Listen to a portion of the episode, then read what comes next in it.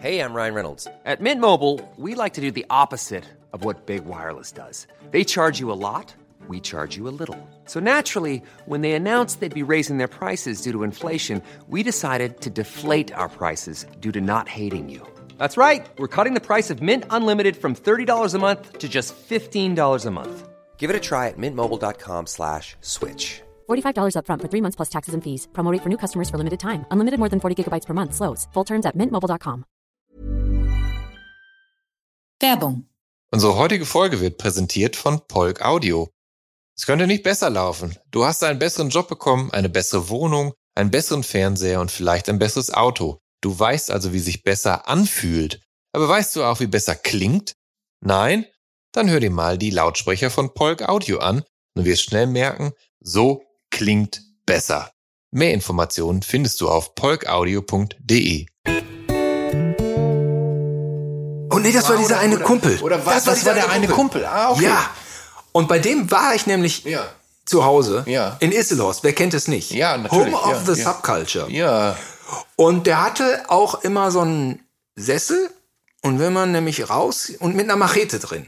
Natürlich. Und wenn man das Zimmer verlassen hat, musste man mit der Machete diesen Sessel zer zerhämmern, aggressiv drauf, drauf rein sch- einschlachten. Und an der Wand hing King Diamond, der sich gerade mit irgendeiner grünen äh, Masse übergab. So, so ein Metal-Kotz-Schockfoto. Der hatte auch so Venom und so. Ne, kennst du Ja, Venom? ja, ja, Venom. Du, du kennst sowieso alles. Ne? Die Venom. quasi Erfinder des Black Metal. So sagt man, ne?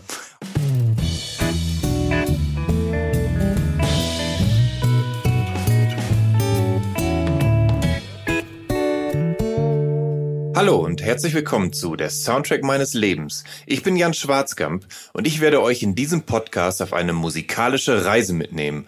Eine durch das tönende und klingende Leben meiner Gäste. Mal nerdig, mal erhellend, immer persönlich.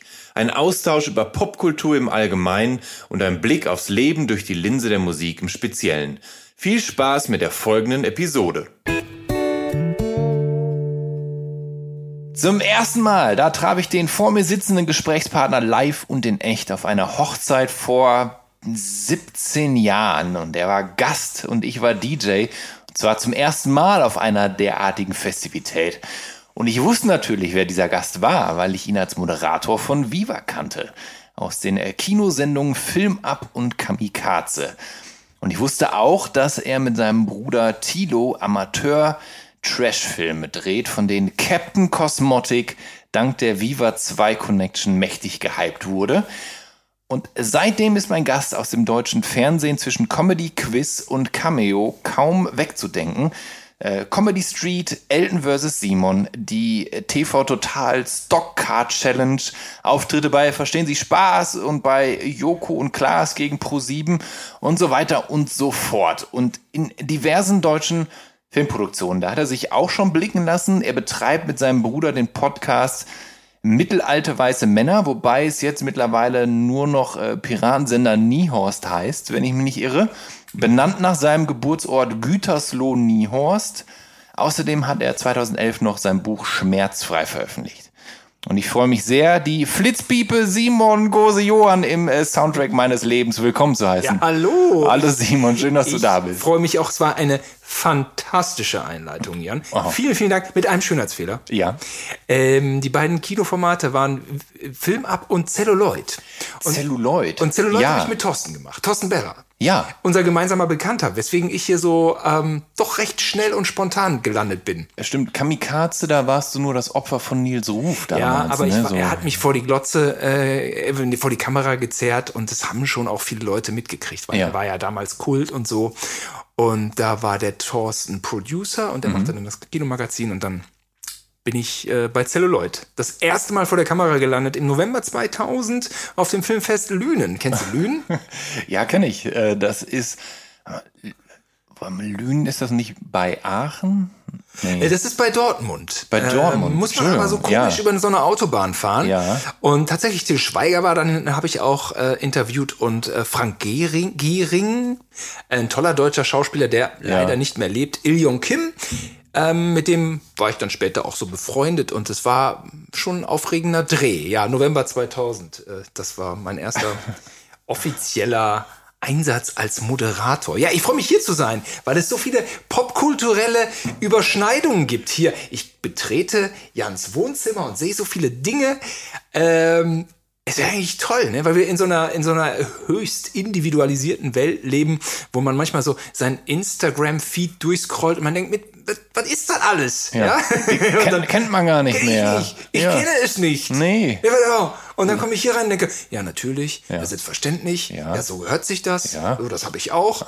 So, ne, also vom Watchman bis ähm, Zu, Lemmy, einer Lemmy-Spielzeugfigur. Jetzt habe ich den Tisch und, und, und zur Youth of Today äh, EP. Wo steht die denn? Die steht hinten im CD-Regal. Youth of Today. Simon, ich, ich habe mich zur Jahrtausendwende mehrfach bei Viva 2 beworben und äh, weil ich dachte, dass das äh, der beste Job der Welt sein muss, weil sich da alles nur um äh, super Musik dreht und darum, äh, Musiker vor der Kamera zu interviewen und geile Konzerte zu übertragen und immer die wichtigsten neuen Musikvideos zu senden und so. Äh, War das auch deine Idealvorstellung? Also als du dann da Anfang der 2000er eingestiegen bist? Denn ich meine, deine Auftritte hatten ja bei Viva eigentlich ja wenig bis nichts mit Musik zu tun eigentlich, oder? Ja, und ich auch nicht. Nämlich. Nee. Das, das war so. Das ist so. Das ist ja oft so, ne? Du erkennst einen Hort der Leidenschaft und projizierst da alles rein. Ja, ja, eben. Und dann guckst du, wer da wirklich ist, und dann sind da so Arschnasen. Und ich war eine von diesen Arschnasen. Nein, ich war, nein, ich will mich jetzt nicht äh, kleiner machen als so. Ne? Also ich war äh, auf Unterhaltung und äh, der Nils Ruf hatte das auch so erkannt. Wir hatten, wir hatten denselben Humor. Kokain und Abknallen. Ja. Ja. also das ist dieser eine Neverhorst-Film, den fand er super. Da war, war ich die ganze Zeit bekokst und habe irgendwie wild um mich geschossen. Das ist so ein Never, Trash-Film. Neverhorst ist die Produktionsfirma von deinem Bruder und dir, in, mit der ihr Genau. Filme veröffentlicht. hinter unserem Schweinestall haben wir, haben wir Filme gedreht, aber auch manchmal im Schweinestall. Nein, also äh, genau, nee, nein, äh, auch da, ich, ich darf, muss jetzt aufhören, hier tief zu stapeln. Nein, Thilo ähm, hat auch äh, an der FH Dortmund Regie studiert und äh, wirklich zwei abendfüllende Spielfilme abgeliefert in den 90er Jahren, die ähm, das Underground-Kino in in Deutschland schon mitbekommen hat. Und ähm, Captain Cosmotic war damals, ähm, hat so seine Wellen geschlagen. Ähm, ich war bei, äh, bei Karin in der Traumathek. äh, Jetzt werde ich, jetzt komme ich schon wieder hier, jetzt werde ich so speziell. Also Traumathek ist echt eine tolle Videothek in Köln. Ja. Die hat gesagt, ja klar, den, ähm, den kaufe ich dir ab, den verleih ich. Ja, klar. Und das kann man schon als eine Auszeichnung so sehen. Und der Film hat so seine, seine Runden gemacht und wurde dann bei Troma Deutschland im Verleih aufgenommen. Und Operation Dance Sensation auch. Der wurde von Stefan Raab 2003 oder 2004 wirklich ähm, promoted. Stefan Raab hat gesagt, das abgefahren. Ich check das nicht, weil ich hab, ich mag keine Fiction. Aber ähm, Simon, komm vorbei, ist okay. Ja. Gucken wir. Und dann ähm, Waren dann diese Filme tatsächlich der Einstieg dann eher für dich bei Viva? Also war das, äh, waren die das Ding, was dir die Tür geöffnet haben? Ja, genau. Also wir hatten einen Kontakt bei Viva und der brachte die Filme von Thilo da so hin. Dann kursierten die da schon. Und ähm, ich war, äh, genau, ich hatte mich irgendwie beworben zum Casting, glaube ich, eher bei dem, jetzt nenne ich so einen Namen, Markus Wolter ist tatsächlich Status Quo der af- größte Medienmanager Deutschlands he- heutzutage. Ähm, er, er leitet wirklich da diese Gruppe, die ziemlich viel entscheidet. Ähm, damals war er noch der Producer von Viva Family und lud mich ein zu einem Autorenmeeting. Und ähm, ich hatte mich dort beworben als Praktikant. Ja, ursprünglich als Moderator, dann irgendwie als Praktikant, keine Ahnung, er wollte mich kennenlernen und so bin ich da irgendwie gelandet. Bin aber dann bei Nils Ruf gelandet. Ja, mal rede ich zu viel, ich habe schon ein Bier drin. Weißt Nee, du, alles in Ordnung. Weißt du, es war Corona-Krise. Ja. man mal äh, so. Ja, man muss auch mal abladen, weil man hat ja zuletzt so wenig abgeladen. man hat, ja, Ja. ich habe doch 100 Jahre keinen Menschen mehr auf einem Bier getroffen. Ja, Jan, frag, das, frag mich mal. ja, jetzt bist du hier das, das Opfer dafür. Ich bin ein, ich bin gern ein Opfer. Das ist okay. Dein Bruder, den haben wir jetzt schon ein paar Mal erwähnt, der ist Ja. vier Jahre älter als du. Tilo heißt er. Und ähm, mit dem machst du auch einen Podcast. Und wenn dieser Podcast hier erscheint, dann ist dein Bruder glatte 50. Und äh, Tilo ist, glaube ich, nie wirklich äh, von deiner Seite gewichen. Also ihr habt zusammen besagte Filme gedreht. Äh, er hat Regie und Kamera bei einigen deiner TV-Formate übernommen und ihr teilt euch ja, wie gesagt, einen Podcast. Inwiefern ist Tilo mitverantwortlich für deine, für deine musikalischen Vorlieben und Hörgewohnheiten? Also ich meine, so ältere Geschwister haben ja immer eine gewisse Vorbildfunktion. Das kann man ja nicht verleugnen. Unbedingt. Er ist mitverantwortlich. Er hat die Dead Kennedys nach Hause geschleppt und Jingo de Lunch. Mhm. Und äh, Yellow Biafra und DOA, das war so eine der ersten, äh, eins der ersten Tapes, was ich mir auch rauf und runter gehört habe. Es gab tatsächlich noch ein wegweisenderes Tape über so einen Kumpel in Isselhorst. Äh, ja, aber Tilo hat das alles so ein bisschen auf seine Art geteilt. Er war immer im PC 69, das war so mhm. die Alternative Disco in OWL, also in Bielefeld. Und da lief Clawfinger und Face No More und, und Rage Against the Machine und, und Suicidal Tendencies hatten da auch einen Wahnsinnsauftritt, äh, von dem er gerne erzählt. Ich war leider nicht da. Ich hatte am nächsten Tag eine Klausur, die ich aber auch verrissen habe. Da hättest du auch hingehen können. Ja, ärgerlich. Ärgerlich. Aber ähm, das war natürlich ein Einfluss. Wir haben das auch irgendwie geteilt, aber aber klar, ja, ganz, ganz viel, auch früher noch. Der hatte die Soundtracks, Rocky 4, Top Gun. Ich war natürlich auch immer scharf auf die ganzen, auf die ganzen Filme, ne? Phantomkommando hatte er, den durfte ich nicht sehen. äh, und so, irgendwie, wir haben ganz, ganz viel geteilt. Ich habe ja noch einen zweiten Bruder, Robin, der hatte, der hatte immer so einen Metal-Katalog, aber ich weiß nicht mehr, ja äh, wer damals so der große Metal-Mail-Order war. Aber ja. er hatte das und äh, Robin war dann auch vor Tilo noch. Ja. Irgendwie so mit Motorhead und Slayer und Anthrax und diese Metal-Motive und dann lief auch mal einmal Tele 5. Weil wir hatten nämlich da, auf Da, da, da ja. kommen wir noch hin. Da, da ah, okay. nicht, nicht zu weit vorgreifen. Nee, um Gottes Willen. Nicht zu weit vorgreifen. Nein, bloß nicht vorgreifen. Aber, aber ich wusste nicht, dass ihr tatsächlich noch einen, einen dritten Bruder habt. Also ja, genau. weil, weil der ähm, ist, so ist, der, ist der, hat er sich bewusst zurückgezogen von euch zwei Chaoten oder, ja, oder, oder der, ist der aus der Art geschlagen? Habt, seht ihr den nur zu Weihnachten, wenn es hochkommt? Ähm, nee, nee. Äh, wir, haben, wir haben alle drei einen guten Draht und ähm, ja, Robin hat schon die Schule hatte, der konnte das, der konnte das schon alles ganz gut. Also mit Noten und so, der hat was Vernünftiges studiert. Das hat er alles ganz ja. gut. Er ist, ähm, ja, der ist irgendwie der ein ganz anderer Bereich, ja. Ist der, also nicht der, so nerdy und auch, also Tilo hat die Schule. Ja, aber die wichtigste Frage ist, ist der immer noch Metal? Ähm, nee, Metal ist er nicht. Er war äh, eher so Indie, ähm, Alice Cooper und Fisher Z. Okay. Und spielte aber erstmal so Punkrock-mäßig in einer Band im Keller, die hieß Die Ghouls. Perverse Leichenschänder, wie wir alle wissen. Ja. Und da, deswegen hatte ich auch keinen Zutritt ja. zu diesem ja. Konzert. Das war aber auch gut. Das hat dann ähm, meine, also das hat mich dann vor dem Unheil bewahrt. Gott sei Dank. Gott sei Dank, nicht? Und ihr, ihr seid alle aufgewachsen im äh, Gütersloher Stadtteil Niehorst. Es ist wahr. Deshalb Neverhorst, eure Produktionsfirma. Ja. Zwinker, zwinker. Ja, ja. Und äh, Güterlo, Gütersloh mag ja äh, idyllisch sein. Also ist es ja, ist es ja wirklich recht idyllisch. Ähm, und äh, dank des äh, Firmensitzes von Bertelsmann ja dann auch, äh, denke ich, kommt Gütersloh halbwegs gut über die Runden finanziell, habe ich denn, glaube ich. Ja, ähm, auf jeden Fall. Aber so ein bisschen ist da auch der Hund begraben in Gütersloh, oder? Ja, das äh, ja. ist so, ähm, Gütersloh ist keine Studentenstadt. Ich glaube, mittlerweile gibt es eine Fachhochschule, ich weiß nicht genau welche.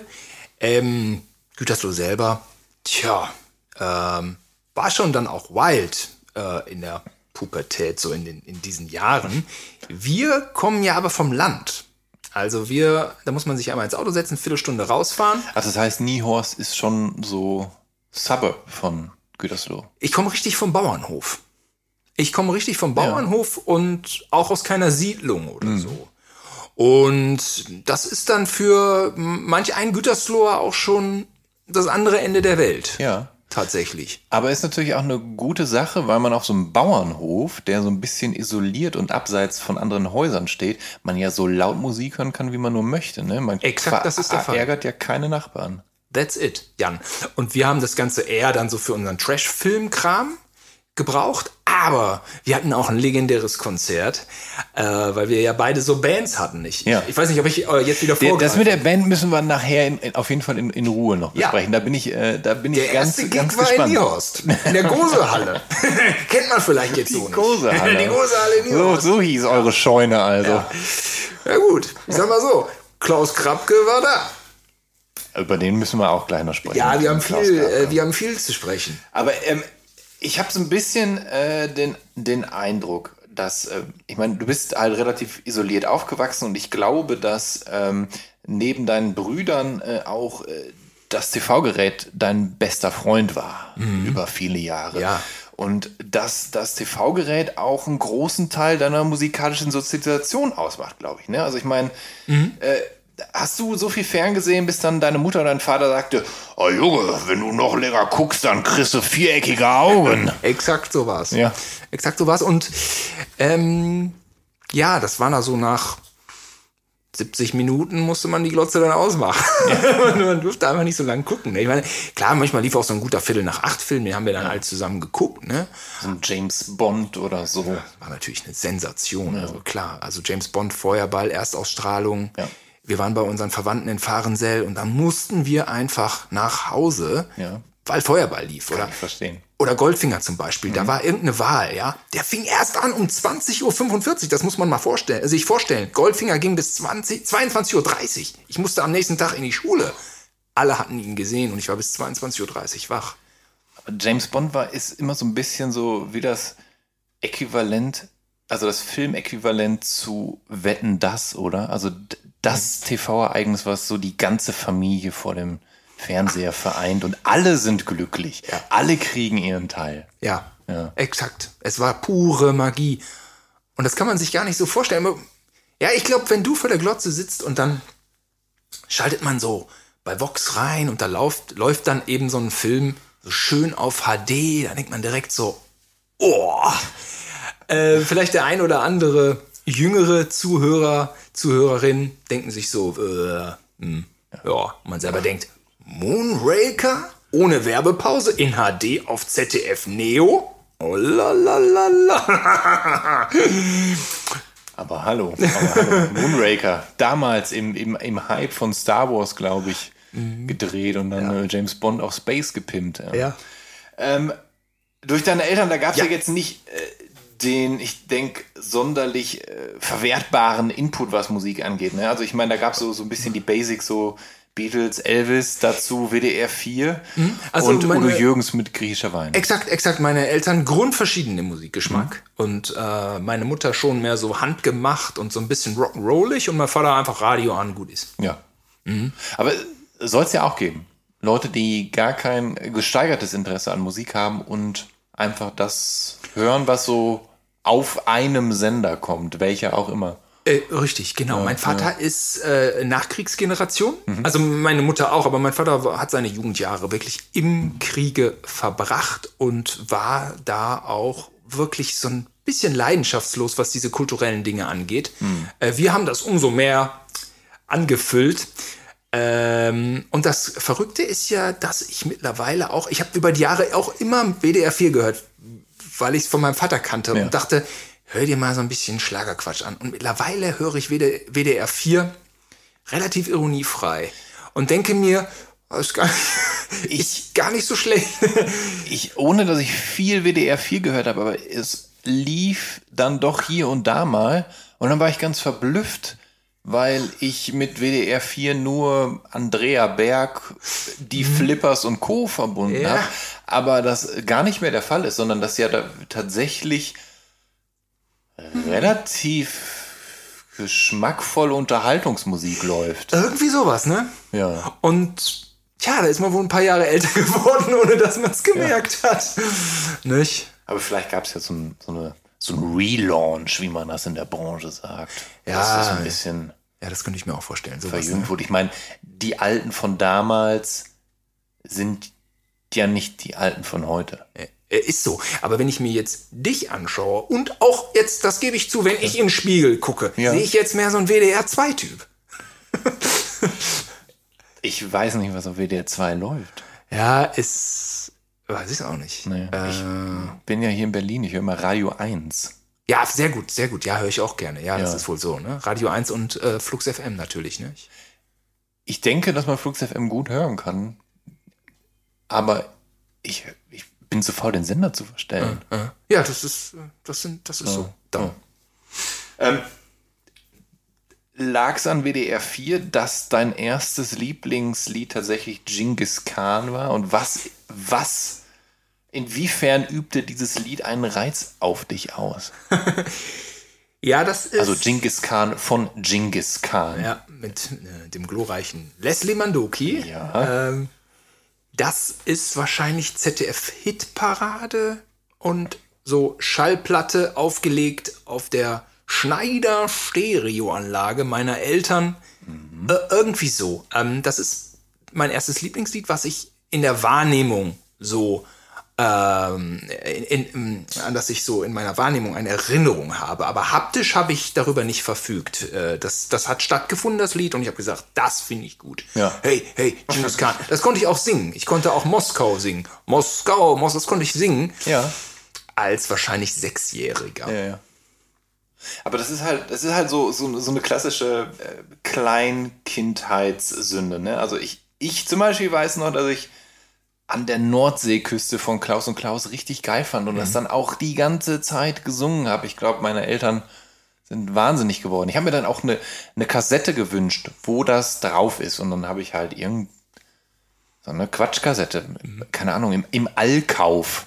Da gab es halt Mixkassetten mit dem, was so in Deutschland geht, so NDW-Mixe und so. Und irgendwo war halt auch an der Nordseeküste drauf. Du gibst mir noch ein zweites Bier und spielst an der Nordseeküste, habe ich beste Laune. Und, und Tretboot in Seenot. Ist das deine Textzeile? Äh, nee, nee, das ist ein Song von Fräulein Menke. Ah, Fräulein, Me- ach und ich so, fand, äh, natürlich. Tretboot in Seenot halt, fand ich auch super damals.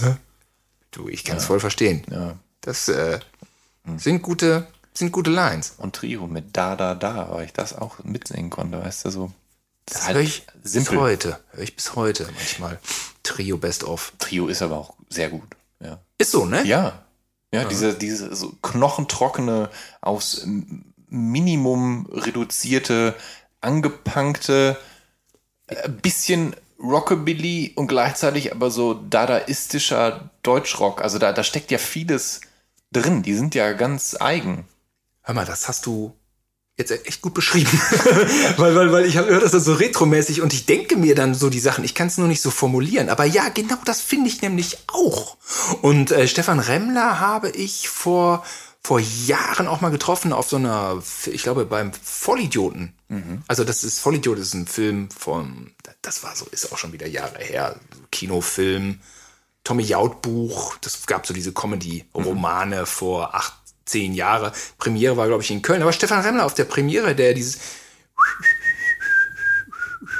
Ah, P Oder? Peter, Björn und John hat der. Also das ist ein Nee, Song von ja- Peter, Björn und John. hat er den auf Deutsch gesungen? So was ähnliches. Ich, es ma- mag sein, vielleicht hat er da eine deutsche Coverversion von gemacht. Ich weiß es nicht. Ich glaube ja. Ja.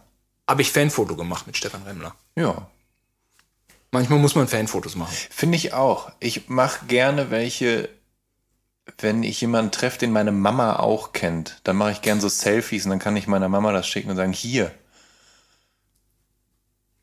Kann ich ich habe den und den getroffen. Ja, kann ich verstehen.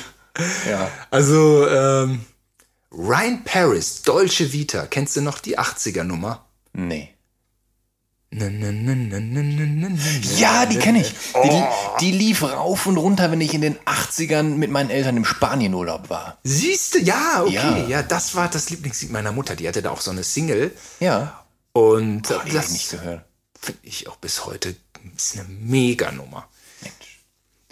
Ähm, du hast früher viele Filme mit Louis de Funès gesehen, mit Jean-Paul Belmondo und Pierre Richard. Dann äh, Sachen wie Rocky oder Rocky 4, Top Gun, Bud Spencer und Terence Hill. Ähm, dazu Western mit Soundtracks von Ennio Morricone. Und da, das Problem bei Filmen ist ja, dass also meist nach dem Vorspann und nach dem Abspann dann naja, die Musik bis zum nächsten Wiedersehen wieder weg ist. Ähm, Und deshalb habe ich mir damals etwa äh, so eine Compilation zugelegt. Schwarzenegger Action Hero mit diversen Titelthemen seiner Kracher. Wie war das bei dir? Hast du auch versucht, irgendwie die Musik deiner Lieblingsfilme irgendwie zu bekommen, dass du die hören kannst, wenn der Film nicht gerade im Fernsehen ist? Waren die alle original, Schwarzenegger Compilation? War so schlecht? Ja, ich hatte das Glück, dass es tatsächlich, äh, dass es tatsächlich Originaleinspielungen waren. Ich weiß, dass, Mega. dass es, dass es sehr oft auch kann. Es gibt ja gerne auch, also ich hab das dann, das war so ein bisschen mein Einstieg in mein, in die CD-Welt für mich, dass ich mir CDs gekauft habe mit Filmmusiken von den Filmen, die ich mochte. Aber es war nicht, es war häufig der Fall, dass es irgendwelche auch italienischen, Italien, in Italien produzierenden CDs waren, wo dann irgendwelche anderen Orchester diese Songs einspielten. Ja. Und das war dann leider gar nicht so gut, und fulminant und rund wie das Original. Ja. Ja, also ganz kurz nebenbei bemerkt, Conan der Barbar und einer meiner Lieblings-Soundtracks. Und Fantastisch. Terminator finde ich natürlich auch Ja, Bombe. Alan und, und, Silvestri. ja, und, und Commando finde ich hat auch ein geil, geiles Thema. Ähm, das war eigentlich das Kernproblem in unserer analogen Zeit damals. Wie komme ich da dran? Ähm, es war ja sogar eigentlich noch krasser. Also in den 70ern war man ja quasi im Kino und der Film war weg. Ja. Forever.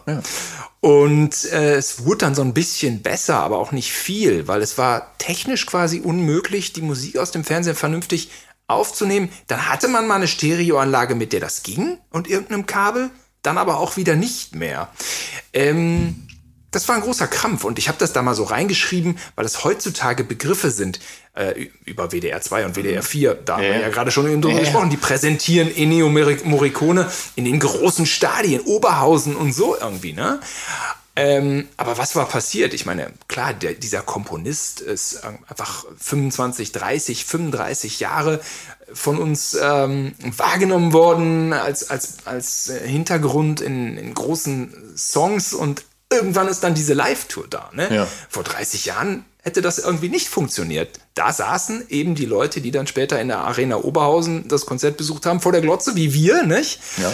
Und ich habe damals auch nicht zwei glorreiche Halunken oder so gesehen. Das war, der war komplett zerschnippelt auch vom ZDF. Was ich gesehen hatte, war aber ein Fressen für die Geier. Und äh, ja, keine Ahnung. Und dann natürlich auch in den späten 90ern auf Sat 1 liefen schon doch so ein paar Dinger. Leichenpflastern seinen Weg oder der Profi natürlich. Also Ennio Morricone war einfach das, das, das Beste und auch das, das Thema. Also ähm, spielen wir das Lied vom Tod. Da waren wir natürlich im Ja. Kino drin. Wiederaufführung, die hunderttausendste, bin ich so als kleiner Stöpke mitgehuscht, weil Thilo eben viereinhalb Jahre älter war, der musste sich das erkämpfen. Und die Mama hat gesagt, dann nimmst du deine Brüder mit. Robin und ich da mit und der gefiel mir auch gut, auch wenn er so lang war. Ja. Und die ähm, Louis, de, Louis de Funès Filme, genau, die Vorspänne waren lustig gezeichnet, Ja. die Musik war eingängig. Und im Prinzip habe ich sie jetzt auch erst dann wiederentdeckt über Spotify. Ja. Äh, habe auch Wladimir Kosma, waren Thilo und ich in, irgendwo im Norden von Frankreich, da bei den Sties quasi.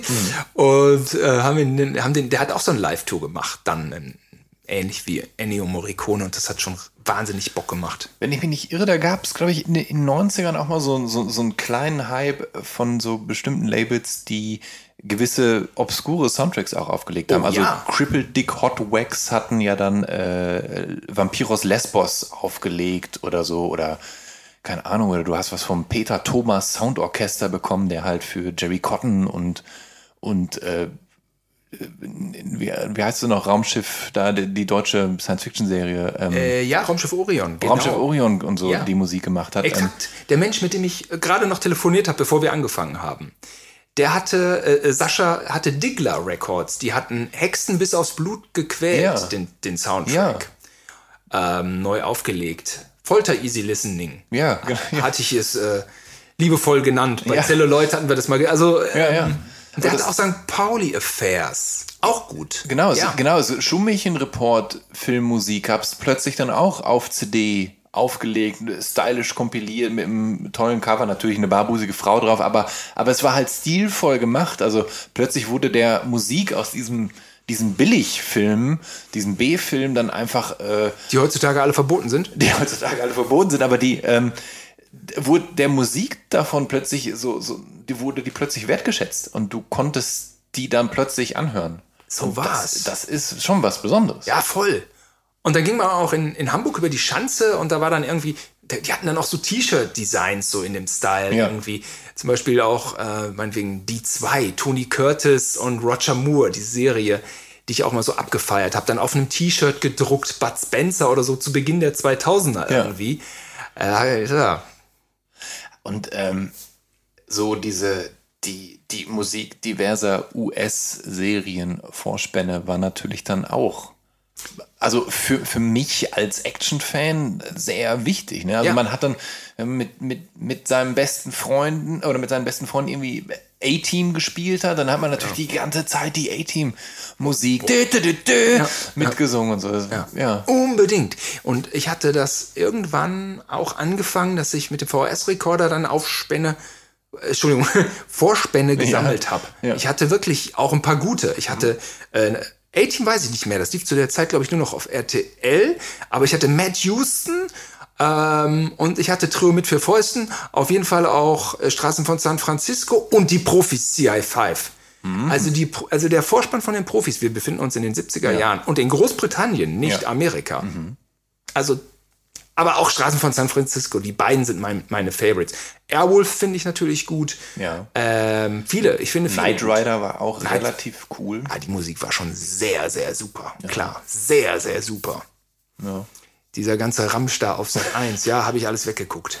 Ah, fand ich gut. Ja, ich, du bist nicht der Einzige. Du bist nicht der ich Einzige. bin nicht der Einzige. Äh, Also das heißt, du hast dir schon dann irgendwann äh, ein Kassettendeck zugelegt, ne? Und Also ja, das, das habe ich geschenkt bekommen, glaube ich, Ja. über meine, über meine Mama. Die hatte da immer so ein paar Connections ins. Ja, genau. ja, aber so ein richtiges Deck dann oder so ein Kassettenrekorder?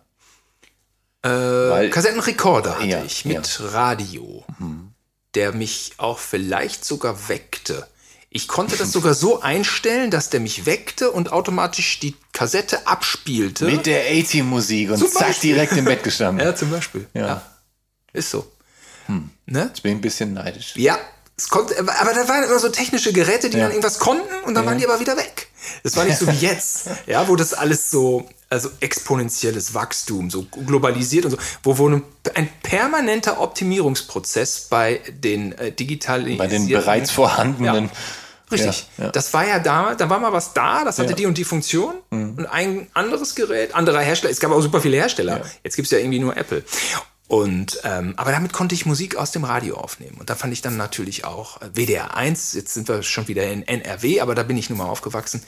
WDR 1 fand ich super und hab da, was weiß ich, John Farnham, You're the Voice und so, so Sachen, so Rock, alles aufgenommen, Compilations gemacht. The Communards, Don't Leave Me This Way, habe ich aufgenommen. Ist natürlich immer doof, wenn der Radiomoderator dann so hinten, äh, hinten drauf spricht oder noch vorne drauf spricht oder so, ne? Wenn du, wenn du keine saubere Aufnahme machen kannst. Das ist doof. Ja. Das, da war Timing wichtig. Ja. Man hat in der analogen Zeit viel Timing. Äh, also, also auch unsere, wir haben ja Actionfilme gemacht äh, auf VHS und haben die teilweise von äh, VHS zu VHS rüber kopiert. Und dann ähm, nimmt der Videorekorder erst nach zwei, ein Viertel Sekunden auf. Also es ist wirklich, du musst vom Gefühl her dann eine Viertelsekunde auch auslösen Ja. können. Das ist ähm, eine Fähigkeit, die ist, die ist nicht so ganz ohne. Also jetzt mal so ganz blöd, ich weiß nicht, ob das so bekannt ist, ähm, aber jeder Influencer, der einen Clip schneidet, hat 25 Frames zur Verfügung, in die die Sekunde geteilt wird. Ne? Ähm, gibt schon mehr als eine Sekunde. Das hatten wir natürlich nicht. Wir mussten irgendwie so die, ja, aber Also die Zeiten haben sich wirklich geändert. Also du kannst ja mittlerweile auch mit einem relativ geringen Aufwand und einem guten Laptop und ein, zwei vernünftigen Mikrofonen kannst du ja, wenn du willst, im Wohnzimmer eine erstklassig klingende Platte produzieren. Potenziell. ja, Ich meine, Billie Eilish hat mit ihrem Bruder in ihrem Schlafzimmer die Platte aufgenommen, die letzte. Stimmt. Alles, was da zu hören ist. stimmt, ist so, ne? Ja, ist so. Und das ist die Zukunft. ja, okay. Ja. Ähm, ähm, aber ähm, du hast viel Formel 1 und äh, Top of the Pops auch geguckt. Hast du das auch dann so mitgeschnitten und so? Saßt du dann da und hast die ganze Zeit den, K- den Finger am Aufnahmeknopf gehabt oder war. Glotze nicht. Nee. Nee. Glotze keine Chance. Weil, ähm, ja, Ähm, weil, du, man weil du deinen Kassettenrekorder auch gar nicht mit dem Fernseher verbinden konntest, um eine vernünftige Aufnahme zu machen. richtig probiert hatte man's, aber die Aufnahmen gingen dann immer so ein bisschen nach hinten los. Ähm, Top of the Pops war natürlich jetzt ganz geil. Das lief später auch auf RTL. Wir hatten Ja, ja, wollte ich gerade sagen, es lief später auf RTL, aber ja dann auch irgendwie nur kurz und das ist ja dann auch nicht das englische Original, ne? Also und das englische Original, gab es das überhaupt im deutschen TV zu sehen? und jetzt kommen die geilen Gosejons ins Spiel. Bitte? ähm, darüber machen Thilo und ich gern eigentlich in jedem Podcast machen wir dann Witz drüber, wie geil wir sind, weil wir, weil wir das englische Besatzungsfernsehen nämlich hatten, BFBS, was äh, streckenweise umbenannt wurde in SSVC. Dann wieder BFBS, das war Radio und Fernsehen, weil wir in Gütersloh ähm, einfach so eine große britische Community hatten. Und den, wir haben da auch äh, einen der größten Besatzungsflugplätze äh, wahrscheinlich Deutschlands. Also ähm, einen der. Ne? Also im Hunsrück waren auch immer viele Amerikaner mit, was weiß ich, mit ihren Harriern oder, oder was, ne? mit ihren Düsenjägern und bei Ja. uns waren die Briten und da war auch immer mal Prinz Charles da. Der war aber nicht, ja, ne, jetzt muss man sagen, jetzt steckt man so, wir waren irgendwie, sind durch Gütersloh geschlendert und Prinz Charles ist uns entgegengekommen. So war das leider nicht. Ja? Also Prinz Charles war Ja. dann auf dem Marineflughafen, Marine sagt man, auf dem Royal äh, Flughafen der Royal Air Force, was kein deutsches Staatsgebiet ist, sondern eben das Staatsgebiet Großbritannien. ja, genau. Und da war auch die Queen dann mal da, um die Truppen zu sehen. Keine Ahnung, wie das, wie das ablief. Äh, keine Ahnung. Aber ja, die, die sind da auch äh, oft gewesen. Wovon die Gütersloher Boulevardpresse leider nicht profitieren konnte. die nicht existierende. Ja, und ähm, aber wir konnten das Radio hören. Und es war geil. Und genau, in der Glotze lief Top of the Pops. Und es war echt Magic, weil äh, die neue Nummer 1 aus England, das hatte ich kapiert, die hat was zu sagen. Ich hatte nämlich immer im Stern die Medienliste mir angeguckt. Ja, jetzt raffen unsere Zuhörer und Zuhörerinnen so langsam. Ich, also ich bin so ein bisschen so zahlenmäßig, so manchmal gucke ich manchmal Ja, so, ja. ne? Zuschauerzahlen. Ich habe mich auch sehr früh für Einschaltquoten erinnert. Ich Mhm. kenne Einschaltquoten von 30, 40 Jahren. Es ist James Bond Feuerball 21,7 Millionen äh, Zuschauer. Ich, also äh, ähm, Schwarzwaldklinik in, im Peak 28 Millionen, aber erste Staffel, zweite glaube ich nicht mehr. Also es ist, also ich habe da so ein paar Zahlen, aber kann sich auch immer mal, kann ich mich auch immer mal vertun, ne? Ja. Äh, aber so war, ich hatte immer mir die Medienlisten angeguckt. Immer die Medienlisten und da war, also man war früher immer die Top 10, Amerika, USA, Deutschland, konnte ich immer abrufen. Vielleicht aber auch im Videotext. Weiß ich nicht mehr genau. Und Amiland merkte ich schon so, hm, Huey Lewis and the News wieder auf eins, hm, Boys to Man, hm. Und die Engländer, die, die waren immer geil. Die Nummer eins von England ging auch irgendwann rüber zu uns oder zu den Amis. Das war immer die Ansage. Ja. Und deswegen war das geil, weil die dann da live aufgetreten sind. Und das war super spannend. Und äh, eines Tages kam Jimmy Somerville darunter gebrettert und hat äh, The Communards Don't Leave Me This Way dahin geschmissen. Ich war also ein so geiler Song. Ich war totaler Fan. Ich das ist so, boah, äh, krass. Ja, und ähm, das war, das war toll. Ja, das war, ja, wir hatten ja nur drei Programme und so. Und dann war das eine geile Ergänzung. Irgendwann äh, muss aber Tele 5 dazugekommen sein. Ähm, vielleicht machen wir jetzt gerade von Top of the Pops gerade so ein bisschen so einen äh, chronologischen Sprung. Aber es gab halt irgendwann die Phase, ähm, wo du äh, anscheinend durch Tele 5 äh, Hardrock und Metal mit Hardrock und Metal in Kontakt gekommen bist und plötzlich dann halt irgendwie Künstler wie Bonfire, Scorpions, Warlock, sogar Slayer und DRI und Anthrax und Motorhead und so weiter gehört hast. Was war da los auf Tele 5? Gab's da, gab's da so ein Sendeformat? Jo, das gab es. Ähm, ich weiß aber nicht mehr genau, wie das hieß. Ja. Meta mit Metaller war Markus Kafka, ne? Ja, Metaller war ja eben halt auch die Viva-Generation, Ja, genau. ja. Das war, glaube ich, erst Adam Turtle Adam Turtle natürlich. und dann, natürlich. dann irgendwann, glaube ich, aber Markus Kafka auch, ja. Es war so, dass wir auf dem Land äh, irgendwann ähm, frei verfügbar RTL und Sat 1 bekommen haben. Aber ähm, RTL musste sich in, manchen Zeitfenstern den Sendeplatz mit Genau. Tele 5 teilen. Genau so kenne ich das auch Ja. noch, ja. Und dann lief Samstag vormittags Die Raccoons. das. So eine Zeichentrickserie mit Waschbären.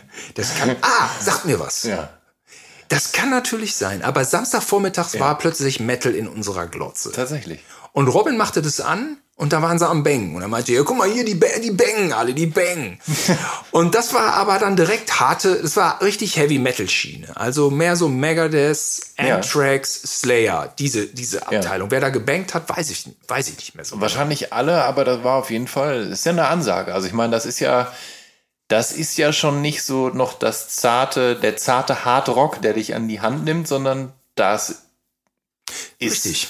Slayer. Ja, richtig, richtig. Also diese, dieses Bonfire Scorpions Zeug, das war so ein bisschen der, Ver- das kam so nach Queen, weil ähm, das lief wieder mit Tilo zusammen, der ging in Highlander rein und dann kam It's a Kind of Magic und da war Just Give Me the Prize drauf. Und das war so das Tor zum Hardrock. Dann hatte man sich auch mehr Hardrock getraut und das waren diese Bands, die man damals sich dann so reingezogen. Also Scorpions mag ich tatsächlich auch bis heute.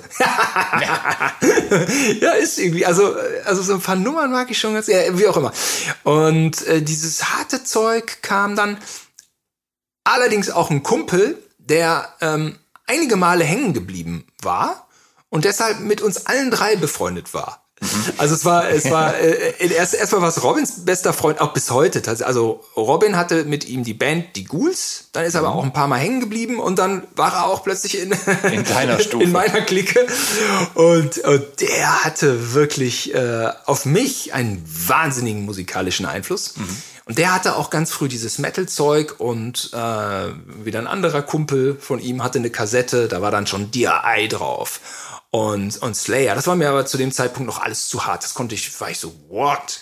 Nee, das ist, da höre ich keine Melodie. Das ist ja keine Musik.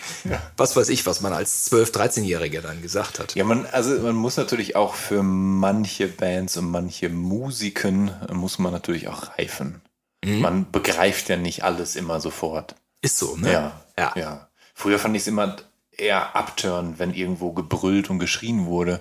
Das war mir dann irgendwie, das, keine Ahnung, hat genervt. Irgendwann bist du anders. Irgendwann denkst du, boah, der schreit aber geil, das passt ja super. Ähm, äh, Simon, du, du beschreibst deine Lebensjahre äh, 13 bis 23 als Rebellion. Äh, inwiefern hast du denn rebelliert und gegen wen eigentlich? Ah, ich habe lasch rebelliert. Ja. Sehr, sehr lasch. ich lebe bis heute ein recht bequemes Leben. Äh, also ich, es war dann so an der Zeit, weißt du, wenn du zwei Brüder hast, da kriegst du immer so, so, so Sachen vorgelebt und irgendwann musst du irgendwie dein eigenes Ding finden. Mein Ding war dann so ein bisschen dieses so BMX-Skateboard-Zeug. Ne? Und ähm, wie ist der Zufall so will, das passte auch musikalisch alles ganz gut. Und dann habe ich irgendwie viel so über diesen, über diesen BMX-Krams auch ähm, so aus der Perspektive Musik gewählt. Ne? Also ich habe dann bin viel Flatland gefahren, das ist äh, auf fl- flachem Boden eher so äh, balanceorientiert. Die Flatländer haben alle Rap gehört. Das fand ich schon mal geil. Weil auch keiner von meinen Brüdern, meine beiden Brüder haben einfach keinen Rap gehört. Das fand ich schon mal geil, war so mein Ding. Und ähm, in, der, in der Stadt immer, wenn die Public Enemy hinten auf dem Rücken, also waren, waren immer so ein bisschen, hatten immer einen Asi-Touch. Und dann dachte ich mir, ja, egal, hör doch mal rein. Und dann dachte ich, ja, ist geil. Ja, ja, ja klar, die haben irgendwie, ja, ist doch egal. Ne? Und ähm, war ich ein riesen Public Enemy-Fan. Und, ähm, und dann kam bei dem BMX-Ding so dieses Street auf. Ähm, BMX war so in den 80ern so so fast uniformiert, so ein bisschen peinlich, Freestyle, Neon, huh, geföhnte Frisur. Ja. Und äh, in den späten 80ern hat sich dann äh, um San Diego herum so eine Street-Clique äh, äh, herauskristallisiert mit Dreadlocks, mit, mit Camouflagehose. Und die haben so Punkrock äh, gehört, Hardcore auch, äh, wo ich ja auch eine Affinität auf jeden Fall hatte, über meine Skater-Kumpels. Ja. Und ähm, exakt in der Phase bin ich bis heute hängen geblieben. ja, also das ist so diese Bilder, ja, Kalifornien, dann beklebte Fahrräder, Camouflage, dann so diese, diese Labels, ja, also so Life's a Beach, Bad Boy Club, da habe ich, also ich weiß auch nicht, bin ich irgendwie hängen geblieben. Da, da gehen wir gleich auch noch ein bisschen genauer drauf ein. Ähm, bevor deine Rebellion, Rebellion so richtig in Flammen stand, ähm, hast du dir mit äh, 16 auf Sylt deine erste CD-Single gekauft. Oh, ja. Und zwar Four Non Blondes, ich nehme an, mit WhatsApp. Exakt, ja. Ja. Genau Wa- das. Warum auf Sylt? Wart ihr da auf Klassenfahrt? Und dann wolltest du, also richtig, da wolltest du was richtig Cooles machen und hast dir Mhm. die Maxi-CD gekauft. Ja, geil. Aber, aber es ist schön, dass man, ne, so sind die Menschen, ne? Die sind einfach, Menschen sind unlogisch. Ne? Jetzt habe ich die ganze Zeit irgendwie um harten Alternative erzählt und jetzt kommt, jetzt kommt Fond en Blondes. Aber so sind, so sind die Menschen. Aber es, es ist ja nicht schlimm. Also Nö. nichts, nichts gegen den, nichts gegen den Song. nee, der Song ist eigentlich sogar sehr gut. ja. Ich hatte, ich weiß auch nicht, der Song hat mich voll, voll gekickt. Ja. Und ähm, den musste ich mir dann, musste ich mir dann kaufen. Wie bin ich nach Sylt gekommen? Das war äh, unsere Skateboard-Clique. Wir wollten alle nach Südfrankreich und wollten eigentlich auch surfen lernen. Ja. Denn das, das war unsere Mission. Ja. Und dann hat Per gesagt, Per war der beste Freund von Klaus Grabke, dem legendären Skateboard-Profi. Über den wir gleich noch reden werden. Gerne reden wir über ja. ihn.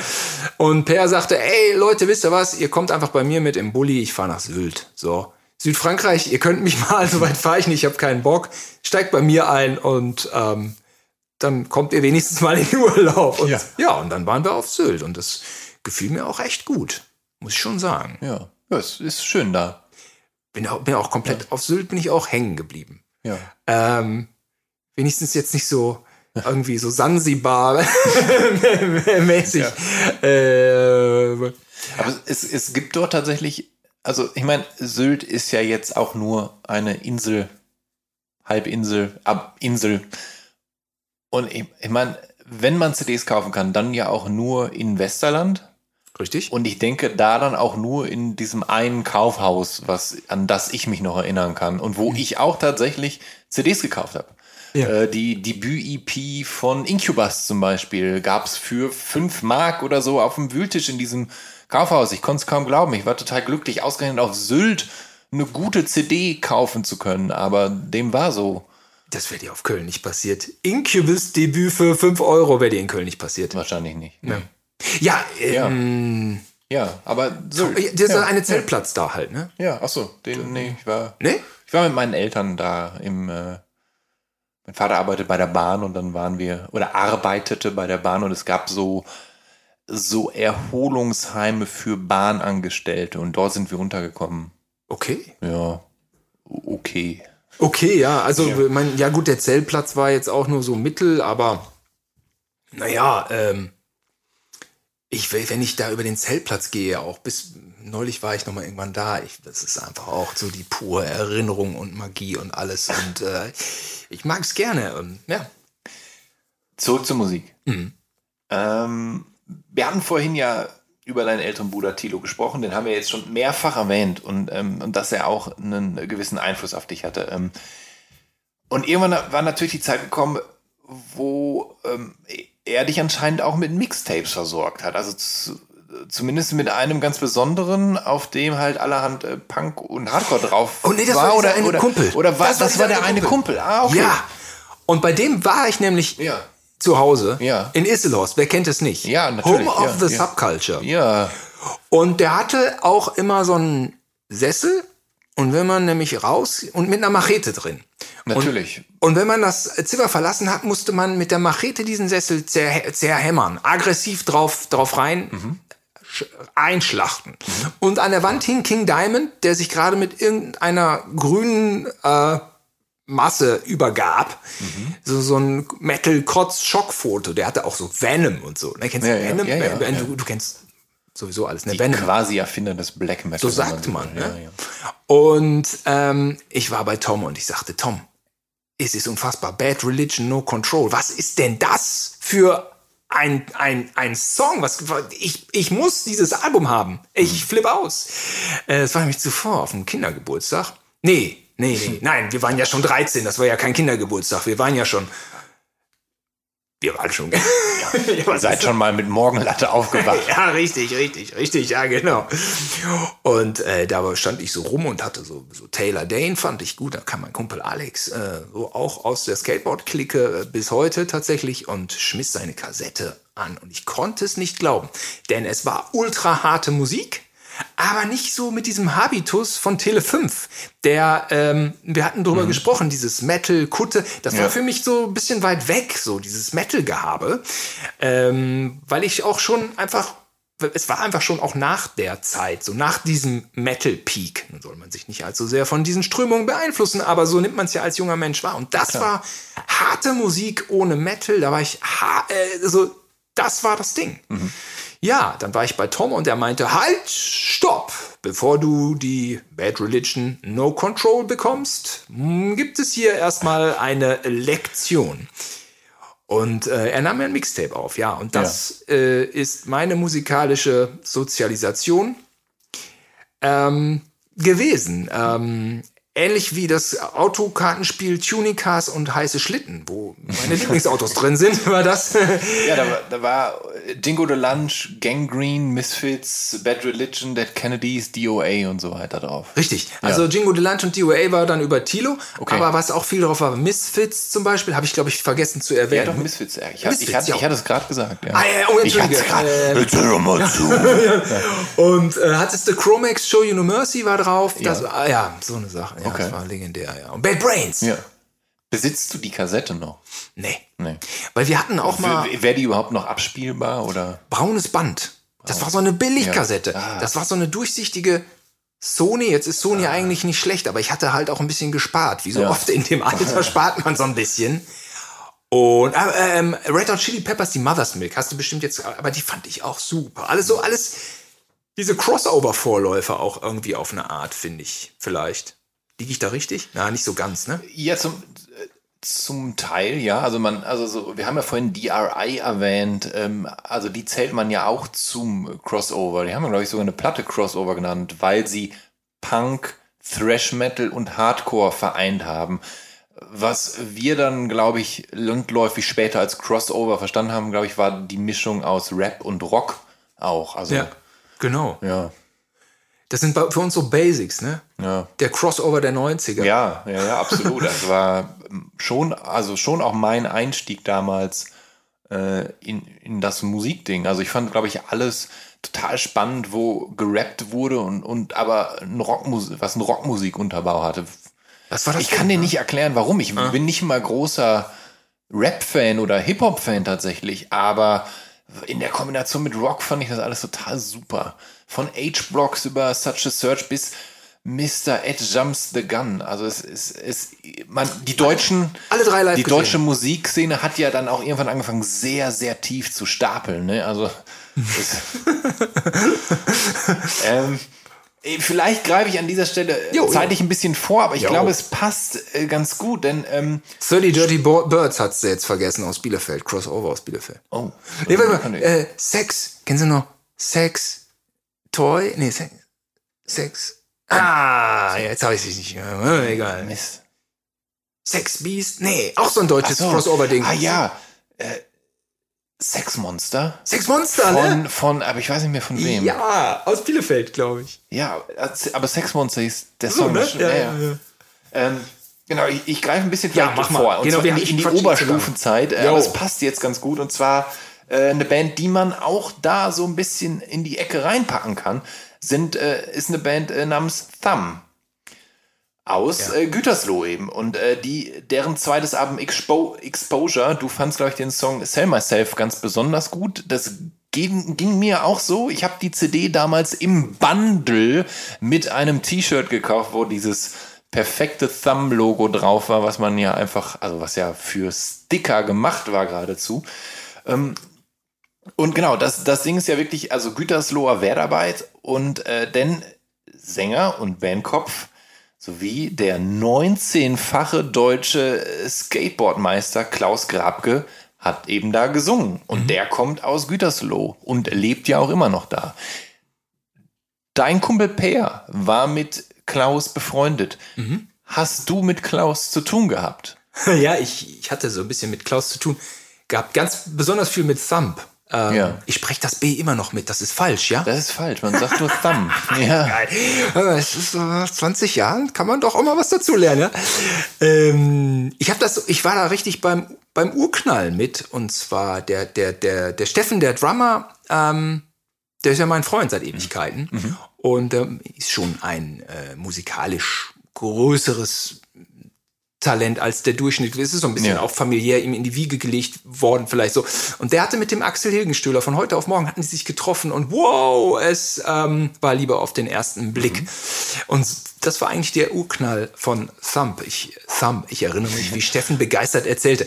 Klaus Grabke ähm, war immer so ein Typ, ähm, ja, also aus heutiger Sicht Nee, auch aus, da, aus, da, aus damaliger Sicht hat man den natürlich bewundert, ne? weil und es gab natürlich nichts Geileres als Skateboard-Fan zu ja. sein. Und der kommt und fährt eine Show. Also 1989 ja. Eröffnung der Mons Park Halfpipe und Klaus Krapp kommt vorbei und ballert da die harten Airs raus. Es war unglaublich. Und, äh, und ja, der hatte so ein bisschen auch die, die Skateboard-Talente im, im Blick. Zum Beispiel Jan Hendrik, der dann auch später Basser war bei äh, Thumb. Und äh, so entstand das dann so in, mhm. in Gütersloh, in, um uns herum, super aufregend. Ja, wir, ja, wie habe ich denn jetzt Klaus? Also Klaus war, also wir haben, also wir haben auch eine Band gehabt. Mhm. Also, ja, stimmt, genau. Und, und, und, da haben wir, also, ja. zwar, wir waren total besoffen zu Silvester, alleine zu Hause, ja. was man so ist mit 16. Und dann haben wir so einen Kassettenrekorder reingebrüllt und haben die Band No Hope genannt. Mhm. Und Tilo hatte auch eine Band, Helmes. Und irgendwann haben wir festgestellt, es ist jetzt, wir müssen jetzt auftreten. Dann haben wir einfach bei uns die Scheune leer geräumt und haben das, Tilo hat das dann große Halle genannt, hat irgendwie geil Flyer gebastelt und dann sind Helmes und No Hope da aufgetreten. Und noch die DMFs, die Dirty Motherfuckers, die war auch so ein, das war so ein experimentelles Ding, ja. Und dann war so irgendwie ja, so die, die Subkultur Gütersloh, bisschen vielleicht auch Bielefelds, war so da. Also mhm. so, so, so Skateboard, Szenetypen, BMXer, Skateboarder, Musser war da, den kannte die ganze Stadt. Und dann war Klaus auch irgendwie da. Ja. Der Klaus Krabke, Wahnsinn. Und ähm, ja, ich habe bei No Hope irgendwie so alle Phrasen gedroschen, die ich so kannte von den New York Hardcore Haudegen, so mit, yo, you know, say man, say what's up, and this guy say hello to that guy. He's in jail, man. Sorry for the. Ja, also ich habe so, ja. so Gangster, äh, ja. so Street Brooklyn Shit äh, rausgehauen, weil wir einfach so als deutscher Mittelstand ja. war man ja nicht in der Lage, diesen nee. Gangsterkram ernst zu nehmen. Überhaupt nicht. Ich finde ich finde das sehr lustig, dass du mit, mit No Hope ja eher so eine, so eine Persiflage von diesem Hardcore-Ding tatsächlich durchgezogen hast. Denn leider ist das die, die Subkultur des Hardcore ist ja sehr hum wahnsinnig humorbefreit und nimmt sich ja wahnsinnig ernst und alle sind so total böse und so. Mittlerweile hat das ja nachgelassen und ist aufgeweicht und die, die früher total grimmig drauf waren, sind ja mittlerweile auch ältere Herrschaften und Damenschaften, die dann vielleicht weniger grimmig sind und wo Altersmilde eingekehrt ist. Aber das ist natürlich schon, schon interessant, dass du dann äh, tatsächlich da so eine Persiflage rausgemacht hast, eigentlich, äh, so eine Nummer abgezogen hast. Vor allen Dingen äh, müsste das Publikum idealerweise ja Humor mitbringen, ansonsten hast du ja eher einen, kriegst du ja einen aus dem Maul. Also wenn du vor dem falschen Publikum spielst. Ja, hast du recht. Ähm, genau, also jetzt muss man sagen, auch, auch so die ersten Veganer, von denen ich hörte, mhm. die kamen alle aus der Hardcore-Szene. Ja. Und das ist ja, äh, veganes Leben ist ja eine höchst ernstzunehmende Tendenz, die uns allen hilft. Ja, ja, ja, ja. ja. Ne? Aber die natürlich in sich auch äh, auf, auf diverse Problematiken so in unserem Land hinweist, äh, auf unserer Welt. Also ich meine, das, ja, ja, das ja. muss, also wenn ich versuche, ein bisschen ernst zu nehmen, wird's bescheuert, nicht? Und äh, das ist so, das habe ich mir ja so zur Waffe gemacht. Deswegen habe ich irgendwie auch irgendwann mal in der Glotze Erfolg gehabt. Und das war bei No Hope das Gleiche. Ich fand die Szene super geil, ernsthaft auch. Ich fand das alles super geil. Aber in dem Moment, wo ich es dann so nachgespielt habe, es war albern. Es war so, so hatte so ein, so ein, so ein Trash-Ding. Ja. Und irgendwie waren so, die waren alle entspannt, die da waren. Ja, wir waren alle irgendwie so ein bisschen so drauf, dass wir so ein bisschen Spaß am Humor hatten. Gütersloher Mittelstandskids. Und also jetzt bin ich in Berlin, ähm, wenn mir so mein so ein bekannt, also Personal Trainer hatte ich mal so, ne, wenn der mir so erzählt, wie der damals nach der Wende äh, aufgewachsen ist in Berlin-Marzahn und da eine Gangsterkarriere auch hingelegt hat, äh, wo es sehr schwierig war, davon dann wieder wegzukommen und auf vernünftige Wege zu kommen. Da, das ist so, das habe ich mir beim, äh, in der Oberstufe in Gütersloh nicht erträumen können, dass es das in unserem Land gibt. Ja. Ja? Ja, ja. Aber voll auf die Zwölf. Voll auf die Zwölf. In unserer Heilwelt war das alles Quatsch. Und Und aber gleichzeitig vielleicht auch umso faszinierender, oder? Weil man halt, man hat dann halt Hardcore gehört von diesen derben, tätowierten Typen, die dann aus der düsteren, von, von den düsteren Straßen der, von Brooklyn, Brooklyn. gesungen haben. und If so you're in. Brooklyn, you best watch your back. Hat ja Biohazard gesagt. Äh, wenn ich heutzutage durch Brooklyn fahre und äh, es ist ein, ein schwarzer Taxifahrer und der sagt, ah, ihr seid hier im Hotel. Ja, okay. Ey Leute, was das früher für eine Gegend hier war. Ich bin hier aufgewachsen.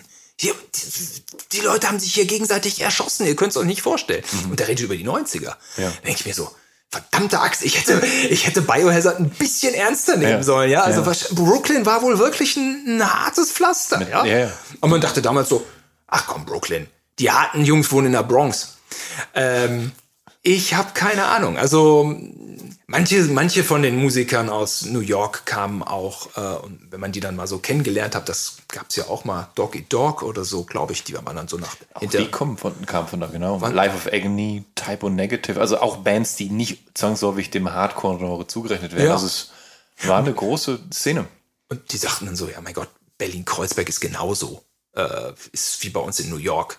Wo man dachte, aha, okay, okay. Man hat es einfach alles nicht so ganz gecheckt, wie, wo, was ist, was krass ist und was nicht. Nee, ich habe mich drüber lustig gemacht, ja, ist so. Ich habe mich aber auch über den ganzen, ja, über die, äh, ja, ich sag mal, eine hum etwas humorlose Szene ist natürlich dann auch eine Steilvorlage, ne? Klar, ähm, ich habe mir auch Tattoos angemalt. Aus heutiger Sicht undenkbar, ne? Aber aus damals war es ein Lacher. Heutiger, also, äh, heutzutage haben die Leute die krassesten Tattoos. Ich bin ja gerade, wir sind ja hier in Berlin und ich bin Ja. gerade hier hingekommen und dann äh, habe ich noch bei dem Jan Hendrik was eingeworfen. Tatsächlich, ich bin dann immer so ein bisschen, habe dann irgendwie immer noch Kontakt meist, den ich pflege, so und äh, so Kreuzberg Gesichtstattoos rappelvoll Ja. und nichts Ungewöhnliches. Hm, also, das war damals 1993, hatte man sich dann vielleicht ein Tattoo an der Wade getraut, ne? Ich hatte, ich hatte auch äh, einen Fre- einen Freundeskreis in meiner Heimatstadt und da gab es auch eine Hardcore-Band namens Falling Down. Und äh, der Arne, der Sänger, der hatte sich äh, in Frakturschrift dann Ruhrpott über den Bauch gemacht und so. In so einem Halbkreis. Ja, cool. Also, also mit, mit, mit Edding. Also der hat sich auch äh, die Tattoos angemacht Ach für ja. seinen Auftritt. Ja. Ah, okay. Das war, ich fand's amüsant. Er hat sich viel Mühe gegeben. Es, es war ein Lacher. Ja. Und jetzt muss man auch mal sagen, ähm, Herbert Grönemeyer ist in Gütersloh nicht aufgetreten. Aber die Stars aus der New York Hardcore-Szene sind nach Gütersloh gekommen. Ist das tatsächlich so? Also gab es in, in, in Gütersloh, gab es da einen, einen, einen Club, wo ihr tatsächlich äh, ganz normal Konzerte sehen konnt? Ja, eher hinten raus. Äh, aber Sick of It All waren mal da, Leeway, ähm, die waren in der alten Weberei. Aber meist war es Bielefeld-Sennestadt, Ja. was aber auch Provinz ist. Also Sennestadt ist so ein etwas stranger Ableger von Bielefeld selbst.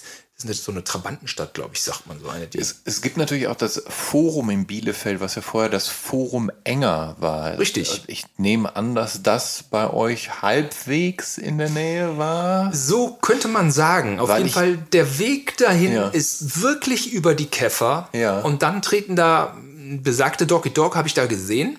Und Nirvana sind da ja vor 50 Leuten. ich wollte gerade sagen, da, hat- da hat ja wirklich alle, alles, was Rang und Namen hatte in der Alternative-Szene der 90er, auch gerade als diese Bands noch nicht so populär waren, sind dort ja alle aufgetreten. Das ist die legendäre Gütersloh-Anekdote. Mhm. Oh, nein, OWL-Anekdote. Nirvana im Forum in Enger vor 50 Leuten.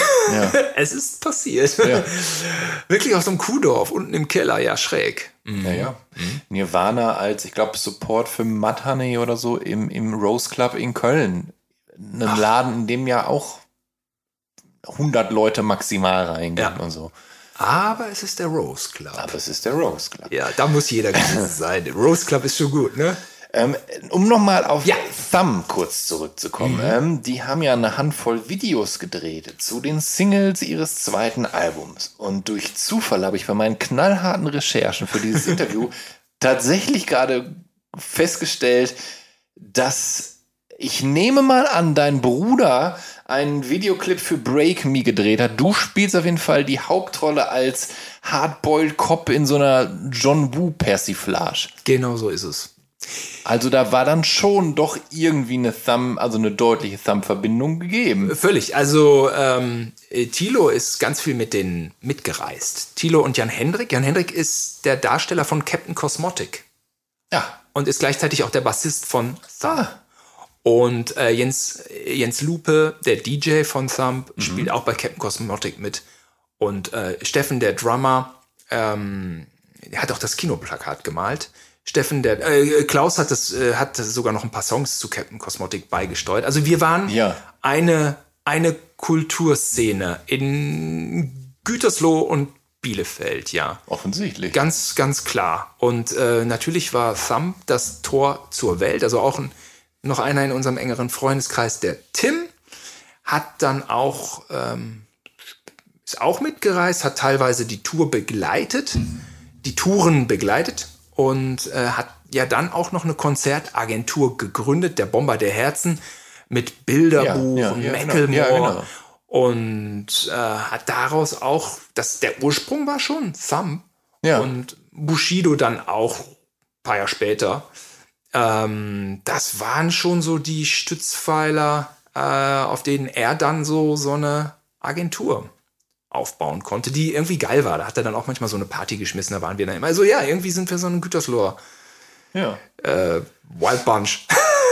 Du hast vorhin gesagt, dass Ja. du, dass du so ein bisschen ähm, da, da stehen geblieben bist bei diesem, bei diesem Hardcore-Ding und so. Also dass du von da gar nicht mehr so weit äh, abgerückt bist. Und das ist ja, ist ja tatsächlich äh, ganz interessant, weil, weil ich den Eindruck habe, dass, dass viele Menschen, die einst sehr aktiv in der Hardcore-Szene waren, ob nun vor der Bühne oder auf der Bühne, äh, dass, dass die nie so, so ganz da wieder rausgetreten sind, sondern da herrscht dann oft auch nach Jahren und Jahrzehnten noch so eine, ja, so eine gewisse Verbundenheit und eine gewisse Leidenschaft und ähm, auch äh, die Musik dann auch weiterhin zu hören oder mal ein Konzertticket zu kaufen, wenn Walter Schreifels mit den Gorilla Biscuits oder Youth of Today eben wieder auf Tour kommt. Ähm, wie ist das äh, dann bei dir? Also bist du schon noch jemand, der der gerne und, und viel hart gehört. Also ich, ich glaube, du, du magst halt auch also neuere Bands wie Turnstile und Touché Amoré und ja sogar so Metalcore-Kram wie SLA Dying und Heaven Shall Burn. Also das heißt, du bist schon, also du hörst das schon noch. Jo. Ich frage mich aber auch, was das so ist. Ich denke immer, das haben andere vielleicht auch, dass die irgendwo so 13, 14 auf irgendwas hängen geblieben sind. Also das hat so hart emotionalisiert, das kann ich einfach nicht vergessen. Und ich reflektiere das auch und ich habe mir auch diese, diese Dokumentation über Punk oder beziehungsweise eine Folge war, glaube ich, auch nur über Hardcore beim, beim ZDF, ZDF-Mediathek. Ja, die habe ich mir auch angeschaut und da wird auch irgendwie klar, ähm, wie schnell das Hardcore-Punk-Genre auch auserzählt war. Da sind auch Künstler, die sagen 1982, ja ganz ehrlich, äh, danach ging nichts mehr. Und manchmal denke ich mir so, ja Mann, die haben auch irgendwie recht. Also, Mhm. ähm, aber dann kommt dann doch irgendwie ein neuer Wurf und finde auch Gorilla Biscuits Start Today von 1989 kann man jetzt, äh, hat so melodische Tendenzen, hat auch dieses ganze Straight Edge Ding, aber ich finde die meisten Texte bis heute sehr, sehr gut. Ähm, hat das Ganze schon nach vorne gepusht. Und äh, hat auch nichts mit dem Sound von 1982 zu tun. Ja. Mit, mit Hat nichts mit Black Flag oder so zu nee. tun, genau, ja. Und hab einen, einen Freund hier in Berlin, der ist auch noch mal ein paar Jahre älter äh, als ich, der hatte dann, äh, das hat das dann noch mal früher alles mitgekriegt und hatte eine Ramones Coverband.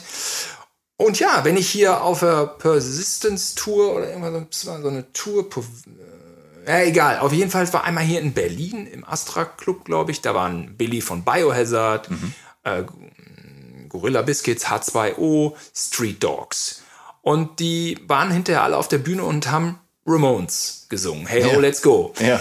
Ja, ey, vielleicht haben die Ramones alles erzählt. Kann sein, ja. Ja. Vielleicht ist diese Musikrichtung da irgendwie stehen geblieben. Ich, ich weiß es nicht. Also mich kickt es irgendwie dann irgendwie schon noch. Und äh, ganz besonders die Bands, die du genannt hast, so Turnstile oder Touché Amore.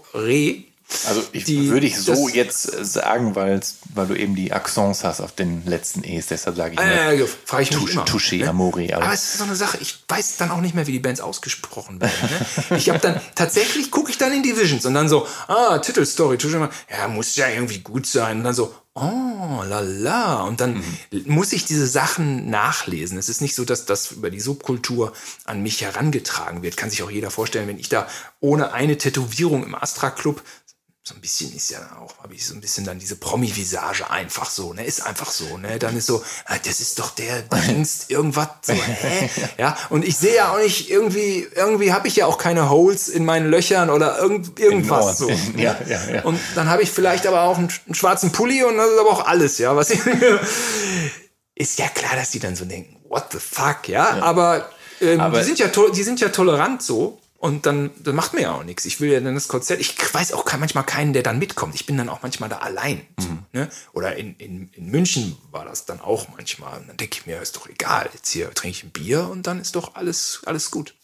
Apropos Bier, ähm, warst du äh, denn früher auch dann so Straight Edge Hardcore und abstinent und, und hast so das ganze Ding mitgemacht? Ich meine, du hast auch meiner Thread gehört, die das Ding ja so ein bisschen mitbegründet haben. War das eine Sache, die für dich von Interesse war oder spielte das keine Rolle?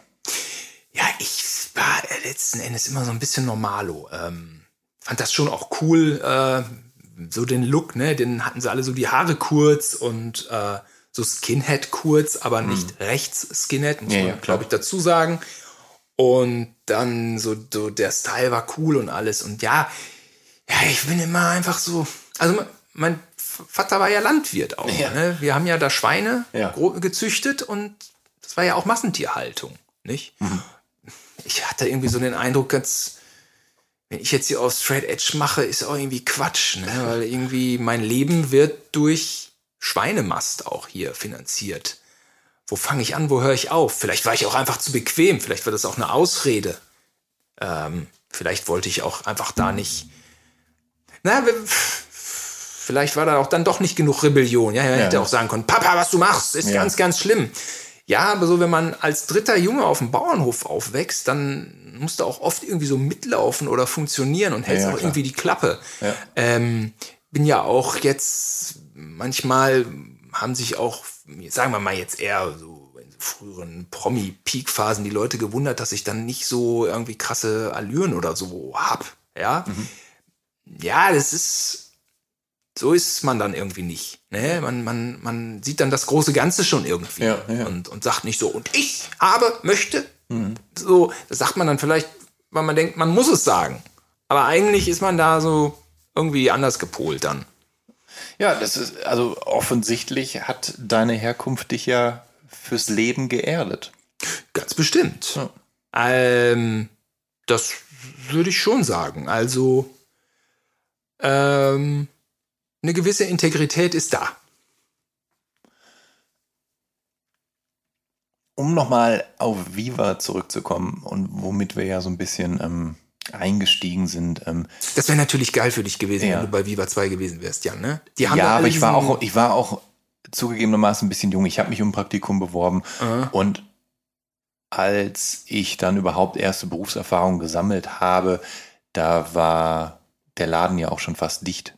Ja, das ging schnell. ja. Von heute auf morgen. Ja. Da hat mich Thorsten angeguckt, ähm, unser gemeinsamer Bekannter, und meinte, ja, Ja. Schuh, schlechte, schlechte Nachrichten. Den Sender gibt's nicht mehr. Ja. Ähm, Und äh, für, für, mich, für mich war das besonders tragisch, weil ich ja nun mal ähm, Leser des Visions Magazins war oder Abonnent und für mich immer so das Magazin mit dem Sender so eng verknüpft war, weil alles, was ich aus dem Magazin kannte und worüber ich gelesen habe, konnte ich dann da hören und sehen in, in bewegten Videoclips und fand's halt toll. Ich fand äh, viele Formate toll. Äh, Wawa, Zwobot, ähm, die ganzen, die ganzen Indie-Formate und, und ich habe halt wahnsinnig viel Musik auch kennengelernt durch den Sender. Also die, die Melvins und John Spencer Blues Explosion, die New Bomb Turks und Turbo Negro. All, Turbo Negro, ja. Also ich meine, äh, Rocco Klein, der ultra früh auf die Bandsteige gegangen ist und die dann da in diese Sendungen reingeholt hat. Äh, Künstler, über die du noch, also noch kein Mensch je irgendwie gehört hat oder berichtet hat und und so. Also er hat ja auch wirklich Hypes angestoßen und das war eine Sache, die mich natürlich unfassbar begeistert hat. Und da wäre ich gerne Teil von gewesen. Ich wäre natürlich zu spät gewesen und letztendlich war ich es ja auch, aber deshalb wäre ich da gern gelandet, ja. Ja, die haben dieses Rock'n'Roll-Ding da schon gelebt und äh, weil du hast eben Straight Edge angesprochen, ich habe nie Drogen genommen, verrückterweise. Mhm. Also ähm, kann, kann man sich vielleicht heutzutage gar nicht mehr vorstellen. Kann ich nicht beurteilen. Doch, kann ich. Ja? Ich kann das, ja. Ja, da, das Ja, ist ja. doch was. Nee, habe ich nie angepackt und dann ist man natürlich auch, also so, ja, da wurde schon auch konsumiert. Ähm, in welchem Maße, keine Ahnung. Ich habe mich immer gefreut, wenn wir alle zusammen Bier getrunken haben. Da war ich auch schon irgendwie am Start. Ähm, aber ja, ging schon ab. Aber die, die, deine, naja, deine Hardcore-Vorgeschichte und dann hast du, ähm, hast du ja auch nebenbei gern halt so, ähm, du sagst Mainstream oder halt Alternative Mainstream gehört, also Rage Against the Machine, Faith No More, Nirvana, Turbo Negro, Guns N' Roses und so weiter. Sind, ist da, hat dich die Musik, die du gehört hast, auch so ein bisschen, bisschen dahingehend geformt, dass du potenziell und abgesehen von der Filmkomponente, dass du potenziell Viva für, einen, für den passenden Arbeitgeber für dich erachten würdest, da, weil du dachtest so, ey, ich höre gern Musik, ich seit Jahren das, und, das Unterschiedlichste, ich, da bin ich zu Hause bei Viva 2, das passt. Ähm, nee, ich wollte zum Fernsehen. Ich wollte zum Fernsehen und Viva war das Tor dazu. Und alles andere war völlig Okay. unmöglich, weil ich scheiß Noten hatte. Und äh, dass ich dann bei Viva 2 gelandet war, war eigentlich mein großes Glück. Ich kannte aber den Sender von Nihorst kaum. Ja. Ähm, beziehungsweise doch, ich hatte einmal äh, Nils Ruf Kamikaze geguckt bei, bei, bei Wolle. Ähm, der auch bei natürlich bei einer Hob dabei war. Also mein Kumpel Wolle, ich kann jetzt nicht, ich weiß, das Ja, ja. immer so mein Problem. Man nennt dann immer so Leute und dann denkt der denkt Zuhörer, er, Zuhörerin denkt so, ja. äh, muss ich den kennen? Nein, ich, ich glaube, kannte man irgendwen, den ich heute, doch, naja, wer weiß. Jeder kennt so einen Wolle. Ja, jeder, jeder hat einen Wolle. Und äh, Wolle sagte, äh, genau, dann habe ich das da gesehen, wie Nils äh, Brennpunkt Neverhorst zeigte, dieser Film mit Knarren und Kokain, ja, der ihm gut gefiel. Ja. Und da war ich natürlich zeitgleich im Fernsehen und dachte so, wow, ich bin im Fernsehen. Zeitgleich habe ich ihn gesehen und war, war hin und weg. Aber er hatte ja auch nie diese Musikaffinität, sondern machte da irgendwie eine Form von Anarcho-Comedy. Ähm, ja, das, ich habe dann dieses Musikding nicht mehr so richtig gelebt, so als dass ich es äh, hätte wirklich ähm, bei Viva 2 voll genießen können. Und ich muss dazu auch sagen, ich hatte immer so ein bisschen dieses Ding, ah, BMX, Skateboard und die Musik begleitet dazu. Was, ähm, da ist mir vielleicht ein bisschen Le- Leidenschaft abhanden geraten, aber äh, dadurch war es auch immer ein bisschen unverkrampft. Ja. Äh, ballert, bockt. Ja. Ja, geil, das ist auf die zwölf, super, da habe ich Spaß dran. Und musste dann eben meinen musikalischen Geschmack nicht so sehr vielleicht auf die Goldwaage, äh, wie, wie manch anderer äh, legen, der sich so komplett darin Hat- verloren hat. Hat der Sender eigentlich je versucht, Musik in euer Kinoformat, in eure Kinosendung zu quetschen, damit so die, die Brücke zum Restprogramm gegeben ist? Und musstest du je Musiker interviewen? Oder hattest nee. du je mit Musikern zu tun? Nee. nee. Also das, äh, der Heilige Gral ist ja dann die Rotation. Mhm. Ne, da wird dann äh, ausgewählt, was gespielt wird. Mhm. Äh, Charlotte Roach, die äh, da total auch drin, drin aufging und auch Viva 2 gelebt hat, ja. die Künstler interviewt hat, äh, die auch sich aufregen konnte über die Rotation. Mhm. Ähm, ich dachte mir nur so, ach, du, ach, ja, spielt ruhig nochmal Lenny Kravitz. Finde so Marilyn Manson am frühen Morgen ist mir auch irgendwie zu krass. so, so, so, war ich so ein bisschen, da war ich dann so ein bisschen so ein Otto irgendwie. Das, ja. äh, bei Char Char Charlotte Roche war ich auch in der Redaktion. Zwei, ja. drei Monate so ein bisschen geparkt, aber irgendwie, äh, ja, ich wollte immer Unterhaltung machen, so ein bisschen gefällig hier, da. Hm. Und hab da gar nicht richtig geschnallt, was die da zelebrieren. Ja. Ähm, Du, aber es gibt auch viele Situationen, wo man im Leben zurückblickt und denkt, ach, hätte ich doch damals, ich weiß es gar nicht. Weißt du, jetzt, wenn es ja. mir bewusst wäre, ja. hätte ich trotzdem nichts dazu beitragen können. Also, äh, wenn ich einen Kollegen sehe, also zwei Kollegen aus der Fast Forward Redaktion, äh, den begegne ich teilweise. Also mag mhm. ich auch sehr. Ähm, die, ja genau, Maui und Jesse. Und das ist einfach ein anderer Level an Musikverständnis, ja. wie auch, auch du inne hast. Da ist einfach eine andere, eine andere Ebene. Mhm. Ja, ich, wenn ich die Ebene kenne, befinde ich mich trotzdem noch nicht auf der Ebene. Ja, also okay. ähm, bin ich so ein bisschen außen vor. Ähm, wie, wie ist es denn eigentlich bei den ganzen Filmen, die du mit deinem Bruder gedreht hast, gelaufen? Also habt ihr da also du hast, glaube ich, du hast ja vorhin erwähnt, dass ihr schon auch ähm, die Filme mit Musik untermalt habt zum Teil. Also ich meine, keine Ahnung, wenn ihr jetzt irgendwie eine klassische Western-Szene oder so drin habt, die kommt ja gar nicht ohne einen Morricone-Song aus. Aber ähm, Habt ihr mit Musik gearbeitet für die Filme und die unterlegt oder wusstet ihr, wir können nicht einfach irgendwelche Songs jetzt zur Untermalung des Films nehmen, weil wir dann in Teufelsküche kommen, wenn der Film mal irgendwie vermarktet werden soll und dann müssen wir nachher ordentlich Tantiemen zahlen oder so. Also wie, wie habt ihr da gearbeitet? Genau, das äh, beschreibt eigentlich so ganz gut unsere Geschichte, nämlich der, der Übergang dahin ins Professionelle. Also wir haben anfangs mit dem Akai Videorekorder, ja. konnte man vertonen, ja. aber nicht gemischt mit Originalton, mhm. was so ein bisschen nervig war. Auch übrigens für BMX und Skateboard-Videos, weil man will ja die harten Sounds vom Grinden hören. Ja. Ähm, so fingen wir, wir haben natürlich alles, was, äh, was wir, äh, was Spaß machte, haben wir drunter geballert. Napalm Death, Alfred J. Quack, oder John Zorn. Äh, irgendwie hatte Tilo so einen E-Rake-Sampler. Da war so, ähm, John Zorn ist der kränkste. Scheiß. Ja. Äh, nee, also nicht Scheiß. Es ja, also das genialste Avantgarde Grind ah, oder ja, so. Ja. Mit Jazz und äh, Naked City heißt der Song. Mhm. Ein Wahnsinnssong. Äh, aber ist teilweise, äh, es ist bis heute noch für viele Leute verstörend. Ich finde es eigentlich gerade erfrischend. Es ist tatsächlich ähm, auch die Musik, die im Vorspann oder im Abspann von Funny Games läuft. Also da läuft auch John Zorn. Exakt, der, genau, ja. der, Hahn, der Michael Haneke ist ja. auch ein ganz kluger Mann. Ja. Den habe ich auch interviewt für Celluloid. Wahnsinn. Äh, Finde ich spannend. Ähm, ja, ist so. Ja. Exakt, genau. Und das heißt, genau, das heißt. Das hatte ihr, der von unserem Film. ja.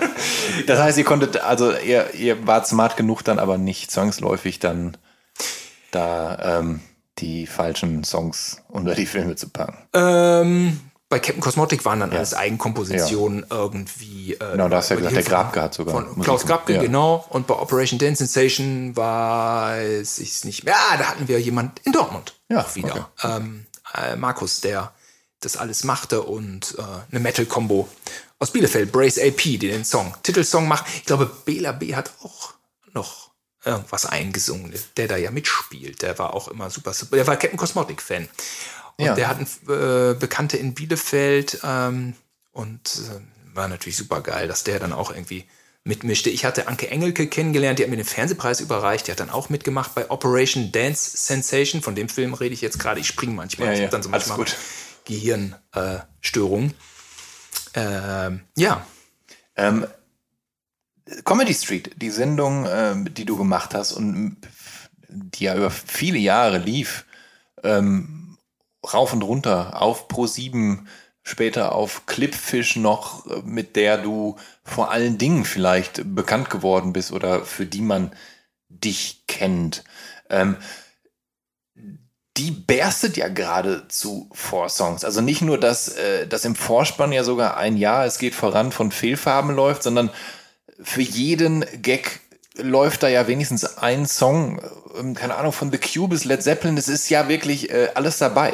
Ähm, hast du das mit deinem Bruder, der ja Kamera geführt hat oder die versteckte Kamera war in dem Film, hast du das mit deinem Bruder dann äh, zusammen, habt ihr euch da ausgetobt und wart ihr maßgeblich dafür verantwortlich, welche Songs unter welche Szenen nee. und Gags kommen und so? Nein, überhaupt nicht.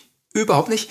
Ähm, da ist ganz klar der Mastermind äh, Jens Holzgreve, der mhm. Producer, aber eben auch Realisator. Das sind so Fernsehberufsbegriffe. Man ja. weiß manchmal gar nicht, wer was macht. Manchmal macht der Producer auch nur so Management-Zahlenkrams. Aber mhm. Jens hatte den größten kreativen Einfluss äh, bei Comedy Street und ähm, äh, und wir, wir gemeinsam, also klar, ich war ja vor der Kamera, wir, wir gemeinsam haben ganz viel äh, an Ideen entwickelt und das musikalische Konzept kam von ihm und das ähm, äh, war am stärksten ausgeprägt bei der ersten Staffel. Also der hörte ganz viel deutschen Indie. Ich glaube, Tomte war dabei. Hat Axel Bosse da schon was veröffentlicht oder, oder ich, ich, ich also der hatte so die deutschen Indie-Acts und dafür gab es viel Lob und Anerkennung. Wie es dann manchmal so ist in der Fernsehwelt, der Sender sagte, oh, aber hier bei der zweiten Staffel machen wir aber alles anders. Ne? Mhm. Da wurde er dann etwas gefälliger, musste gefälliger werden und äh, hat aber immer die musikalische Gestaltung äh, ja. übernommen und, und die ganze Postproduktion und Clipauswahl und so. Und äh, ja, da war Thilo Kameramann, den hatte, also Jens hatte ihn verpflichtet, was ich natürlich auch super fand. ja. ne? Und äh, Jens war, ist, ja, klar, also äh, Thilo und ich haben auch mal Jens dann vertreten, beziehungsweise ich mich ja nicht, aber Thilo, also keine Ahnung, wir haben dann auch mal so zu zweit auch schon mal was gedreht, aber so im Großen und Ganzen.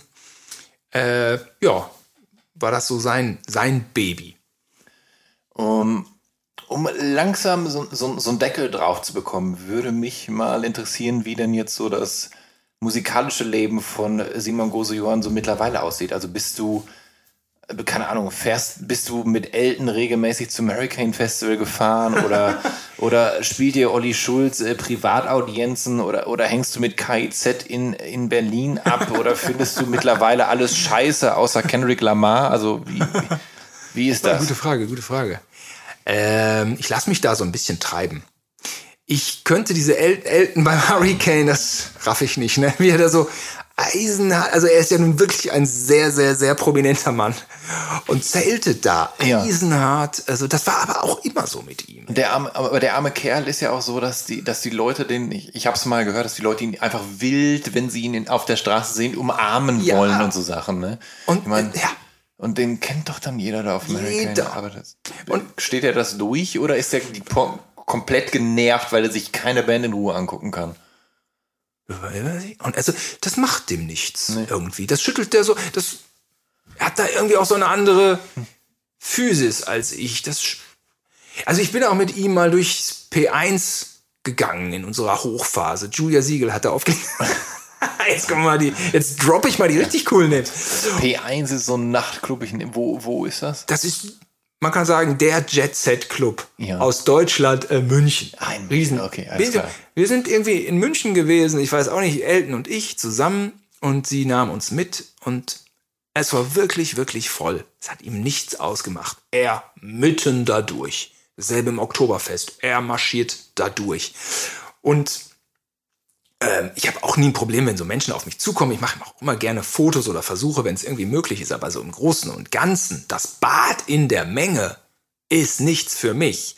Äh, auch, auch, auch so nicht. Ja, auch ja, wenn ja. ich niemals diesen Beruf ausgeübt hätte. So, so viele Menschen. Uah, Elton stürzt sich da rein.